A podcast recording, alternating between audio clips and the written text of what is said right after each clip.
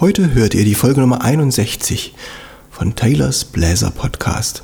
Das ist die Folge zwischen den Intonationsfolgen für Holzbläser von letzter Woche und der Intonationsfolge für Blechbläser nächste Woche. Ich brauche noch ein bisschen Zeit, die Sachen reifen zu lassen, damit für euch auch schöne Aufnahmen entstehen, von denen ihr motiviert seid, mit einer guten Intonation die Qualität der Stücke reifen zu lassen.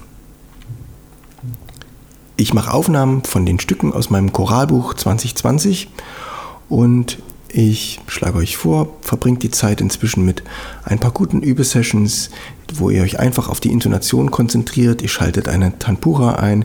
Ich habe euch bei Telegram äh, geschickt, wie das aussieht. Oder ihr legt auf euer E-Piano euer Telefon drauf oder das Mundstück und lasst da einen langen Ton klingen und spielt dazu eure Tonleitern.